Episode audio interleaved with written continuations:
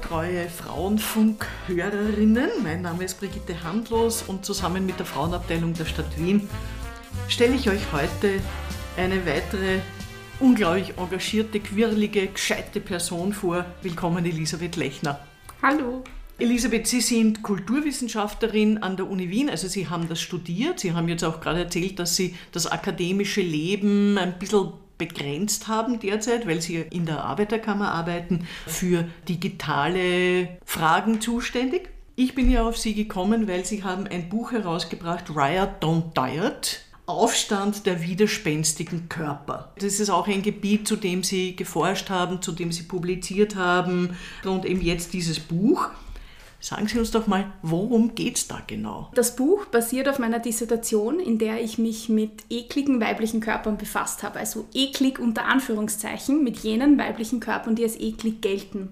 Das sind jene, die zum Beispiel Körperbehaarung haben, dick sind, menstruieren, und so weiter. Ähm, all die tabuisierten Themen, die viele so gerne nicht besprochen hätten, die ich dann aber ganz bewusst bespreche und habe mir angeschaut, was diese Themen im Online-Aktivismus der letzten Jahre so zu tun haben, was dann zu einer intensiven Beschäftigung mit der Body Positivity und Body Neutrality Bewegung geführt hat. Also jener Bewegung, die sagt, alle Körper sind schön und gut, wie sie sind und dann die Weiterentwicklung sollte man nicht einfach schauen, dass wir wegkommen von diesem Fokus auf die Optik, gerade von Frauen und einfach zu einem äh, neutraleren Zugang zur Körperlichkeit kommen. Das wäre dann die Body Neutrality. Und worum geht es in dem Buch? In dem Buch geht es darum, dass wir in einer zutiefst lukistischen Gesellschaft leben, also in einer Gesellschaft, in der Menschen aufgrund des Äußeren bewertet werden. Jene, die als schön gelten, werden aufgewertet, jene, die als hässlich oder eben gar eklig gelten, werden beschämt, herabgewürdigt, diskriminiert, ausgegrenzt und manchmal sogar mit Gewalt bedroht. Das ist so das zentrale Thema dieses Buchs. Jetzt muss ich ja sagen, die Frauen, und ich merke es auch zunehmend bei Männern, haben es ja wirklich nicht leicht. Also wir müssen alle sein, schlank, gescheit, erfolgreich, gut aussehend, drei Sprachen sprechen, die gängigen Strategien für Karriereleiter müssen wir inhaliert haben und, und, und. Wir müssen als Frauen dann noch perfekte Mütter sein und Geliebte und was weiß ich das ist alles ein bisschen viel. Das kann sich ja nie ausgehen. Wie kriegen wir das wieder los? Sehr gute Frage. Ich glaube, ähm, wenn wir über Schönheitsarbeit sprechen, und ich finde, das ist ein Begriff, der hier sehr angemessen ist, weil er ganz gut verdeutlicht, wie viel Arbeit, wie viel Zeit, wie viele Ressourcen und ganz oft auch Schmerzen in diese Arbeit an unserer eigenen Optik fließen, sei es jetzt im Fitnessstudio oder beim Make-up rund um das Gesicht, Haarentfernung, Haarstyling, alle möglichen Formen von Zurichtung des Körpers in, in Richtung einer Norm. Und empirische Studien belegen ja, es ist leider ganz und gar nicht wurscht, wie wir aussehen. Weil was ich eingangs gesagt habe, äh, gilt wirklich belegt mit Studien.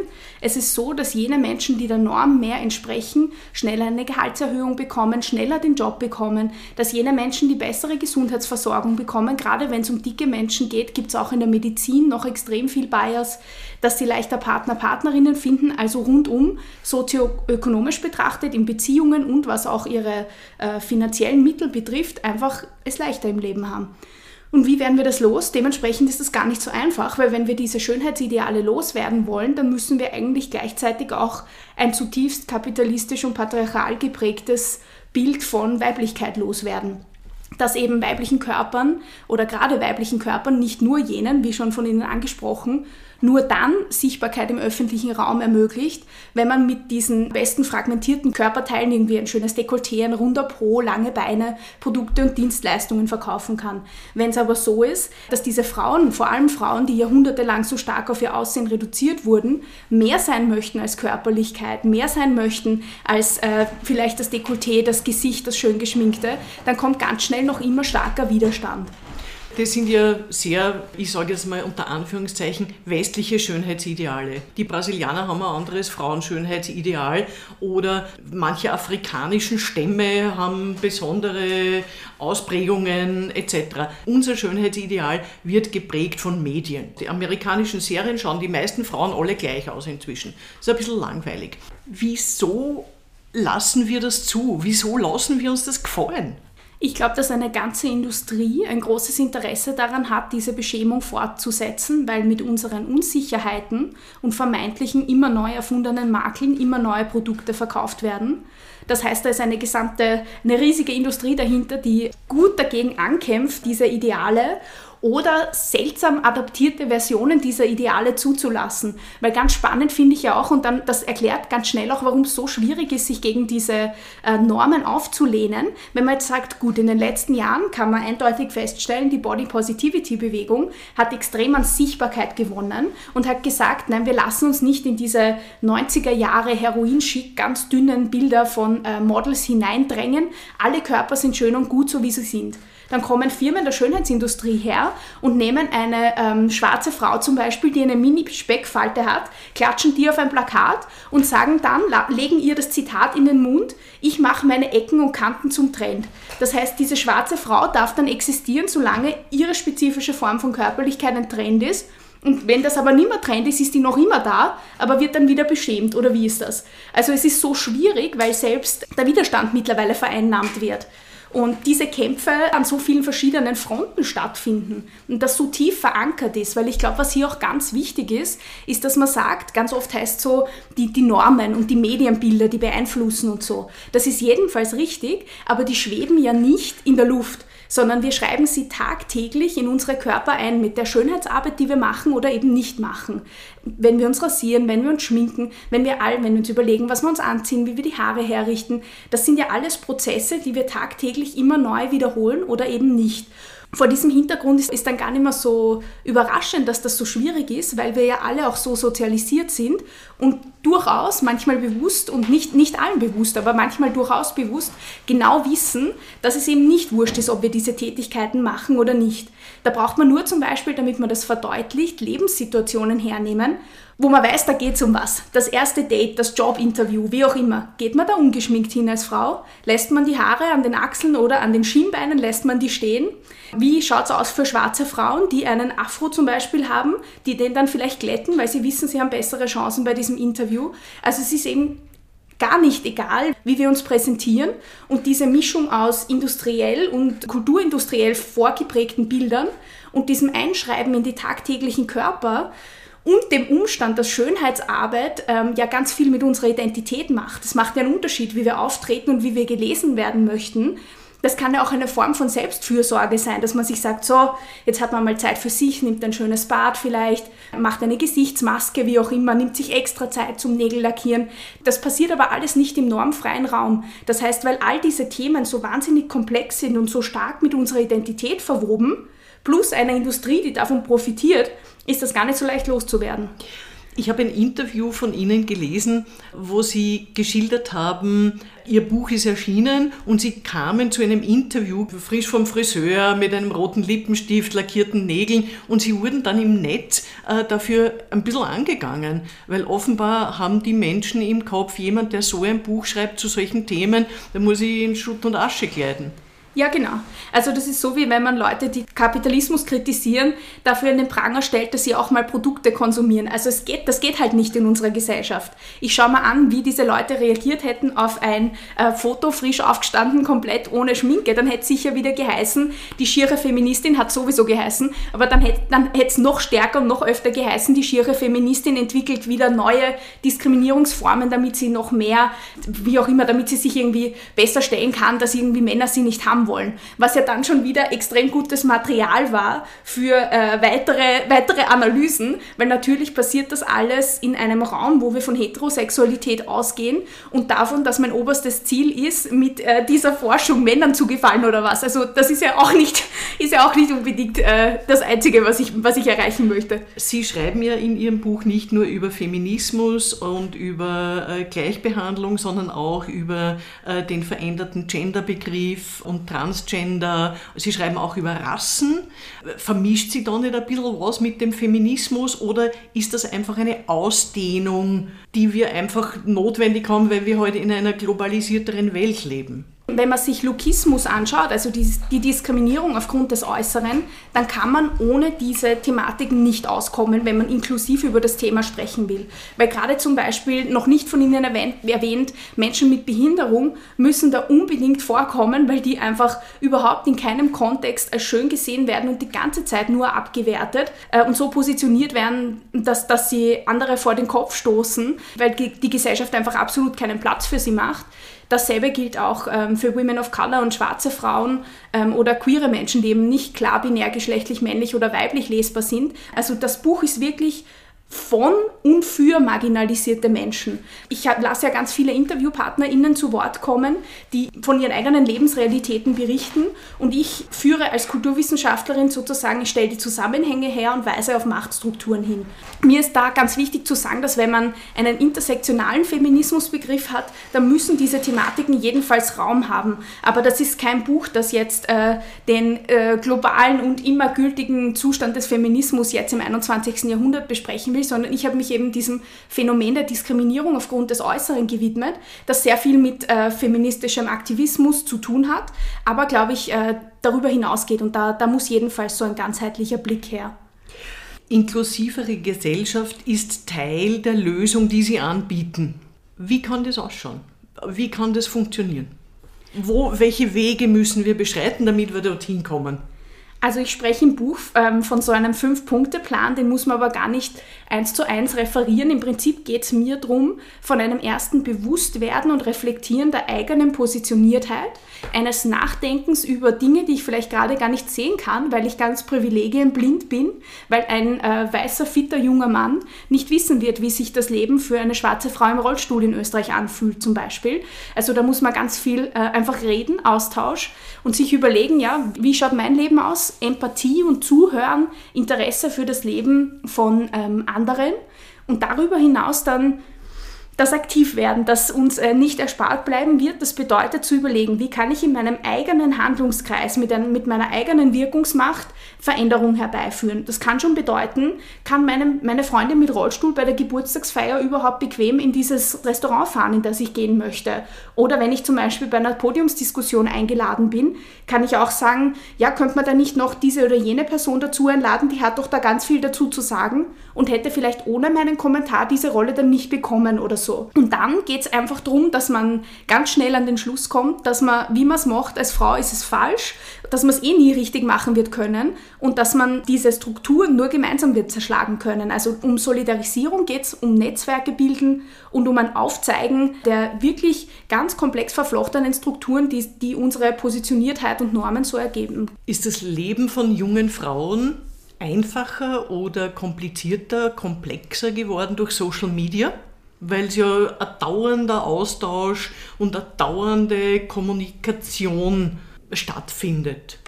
Ich meine, ich habe wenig Vergleich, ich kann jetzt keinen so transgenerationalen Vergleich äh, anstellen, aber was man jedenfalls auch aus der Forschung berichten kann, ist, dass dieser Schönheitsdruck auf der einen Seite stark zugenommen hat, dass es ja zum Beispiel im Vergleich zur Generation meiner Mama überhaupt ganz neue Möglichkeiten gibt, Visualität ähm, im Alltag zu integrieren, sich dauernd zu fotografieren, Filter zu verwenden, die hochzuladen, mit anderen zu teilen.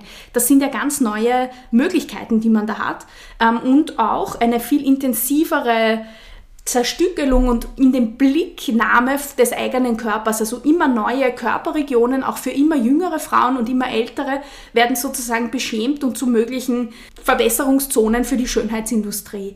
Gleichzeitig aber, und dieser Druck, den spüren ganz viele und der überträgt sich auch auf das Innere. Also man will immer so ein authentisch, peppiges, motiviertes Auftreten irgendwie, aber für das, was weniger schön ist, auch was das Innere betrifft, ist auch da weniger Platz. Das heißt Zunahme des Drucks hin zu so einer vermarktbaren Authentizität irgendwie. Auf der anderen Seite aber immer mehr, die das auch verstehen, die sich zusammenschließen und die Widerstand leisten gegen diese Strukturen.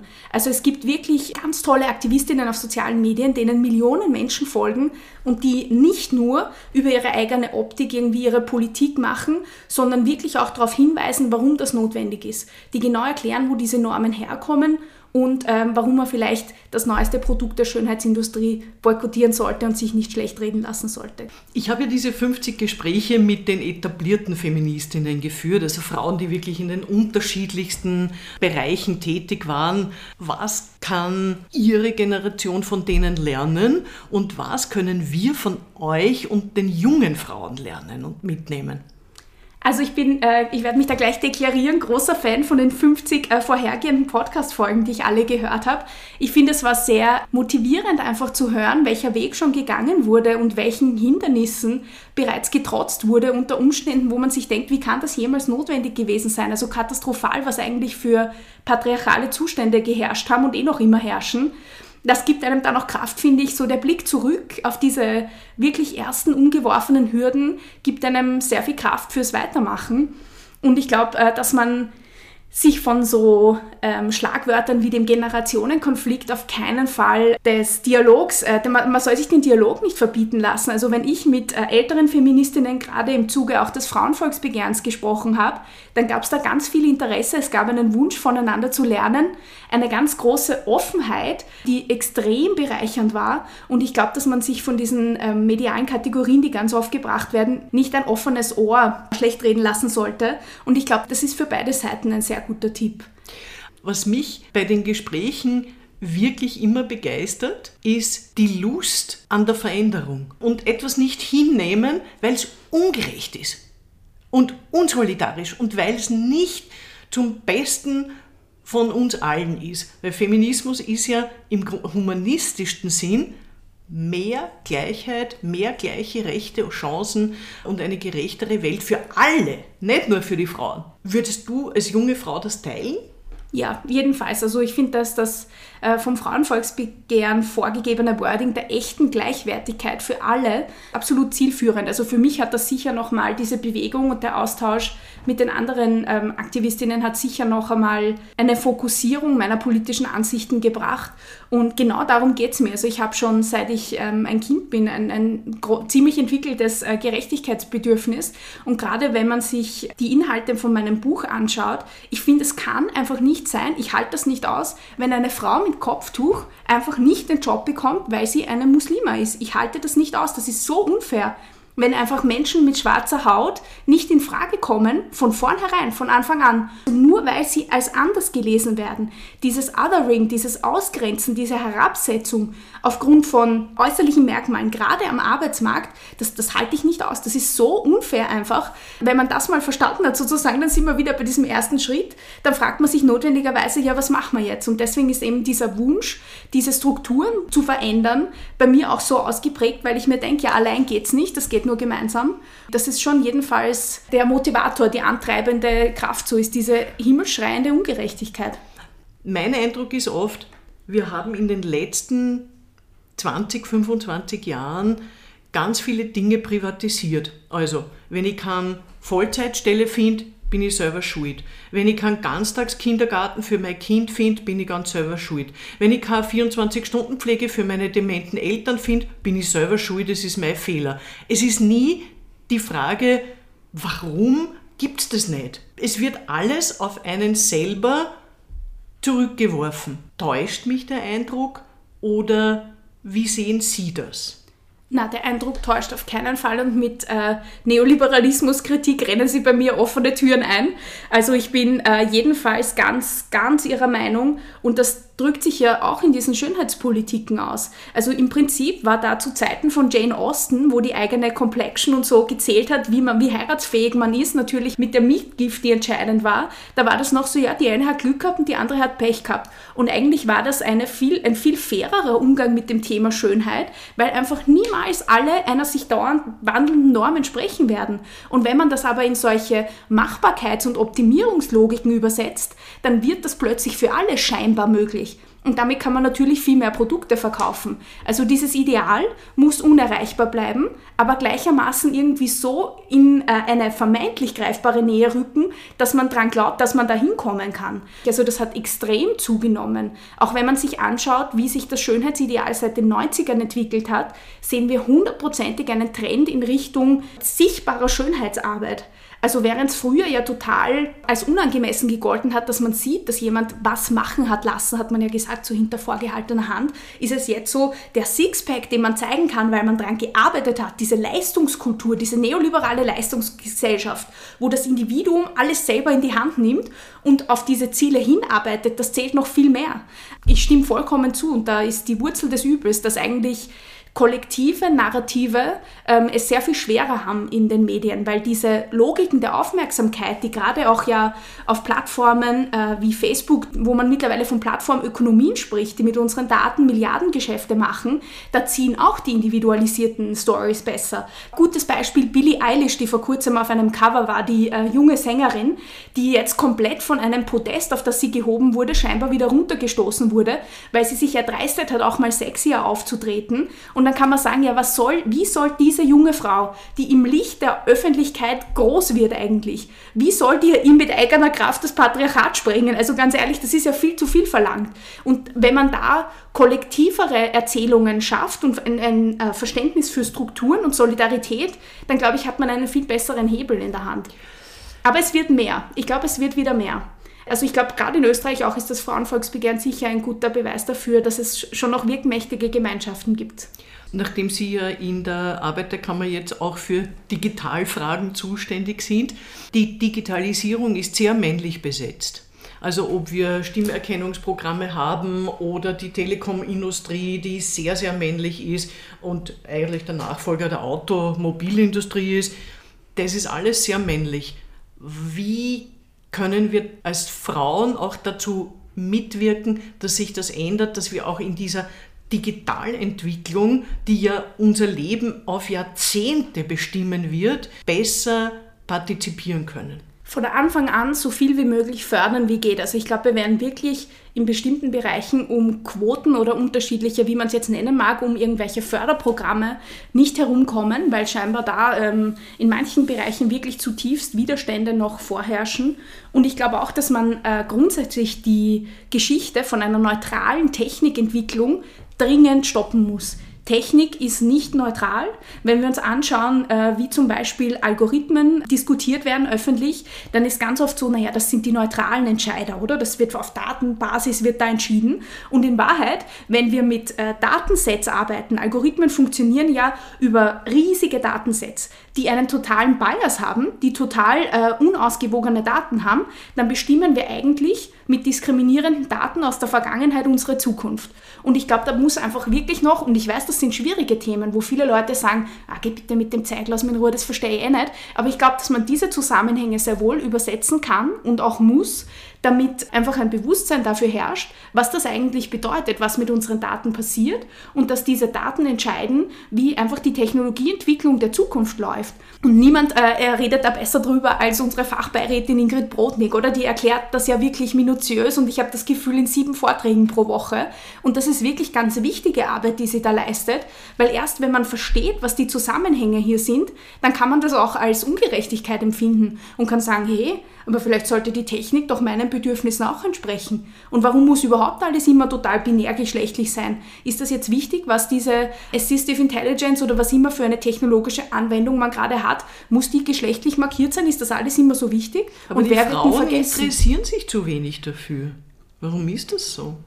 Ich kann keine äh, Daten, jetzt keine aktuellen Daten nennen, ob das überhaupt so ist, aber ich sehe jedenfalls, also das ist ja auch was, was man im Gegensatz zu meiner Jugend ähm, jetzt eben vor knapp 30 Jahren ähm, jedenfalls sagen kann, ist, dass schon die Kindheit so arg geschlechtlich markiert ist. Also es war doch früher komplett egal, was ein kleines Kind für Gewandern gehabt hat, Farbe und so, komplett egal. Und jetzt ist Gender Marketing und so, also zumindest gab es zu meiner Zeit noch oder überhaupt früher noch, dieses Auftragen von äh, Kleidung Betreuung von größeren Geschwistern und so und das war alles nicht so eine große Sache. Und ja, und das ist halt ein riesiger Markt, oder? Weil wenn es egal ist, was ein kleines Kind anhat, dann gibt es ein Produkt und fertig. Aber wenn Mädchen und Burschen, sagen wir, man hat äh, eins von beiden, nicht dasselbe anziehen können, dann kann man gleich doppelten Umsatz machen. Und da geht es halt los, oder? Beim Spielzeug geht es los, bei der Kleidung geht es los, bei den Interessen und wie die, wie die dargestellt werden. Und dann sind wir wieder bei dem, was mich in meiner Dissertation auch stark äh, beschäftigt hat, bei der Kulturindustrie, bei der Popkultur und bei jenen Geschichten, die die meiste öffentliche Wirksamkeit und die äh, meiste öffentliche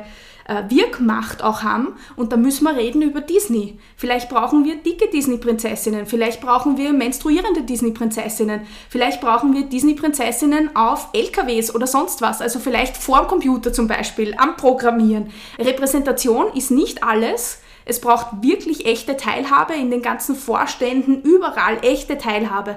Aber auch die Geschichten, die wir erzählen, sind ganz wichtig bei dem, was man sich eigentlich überhaupt vorstellen kann für sich und seine eigene Zukunft.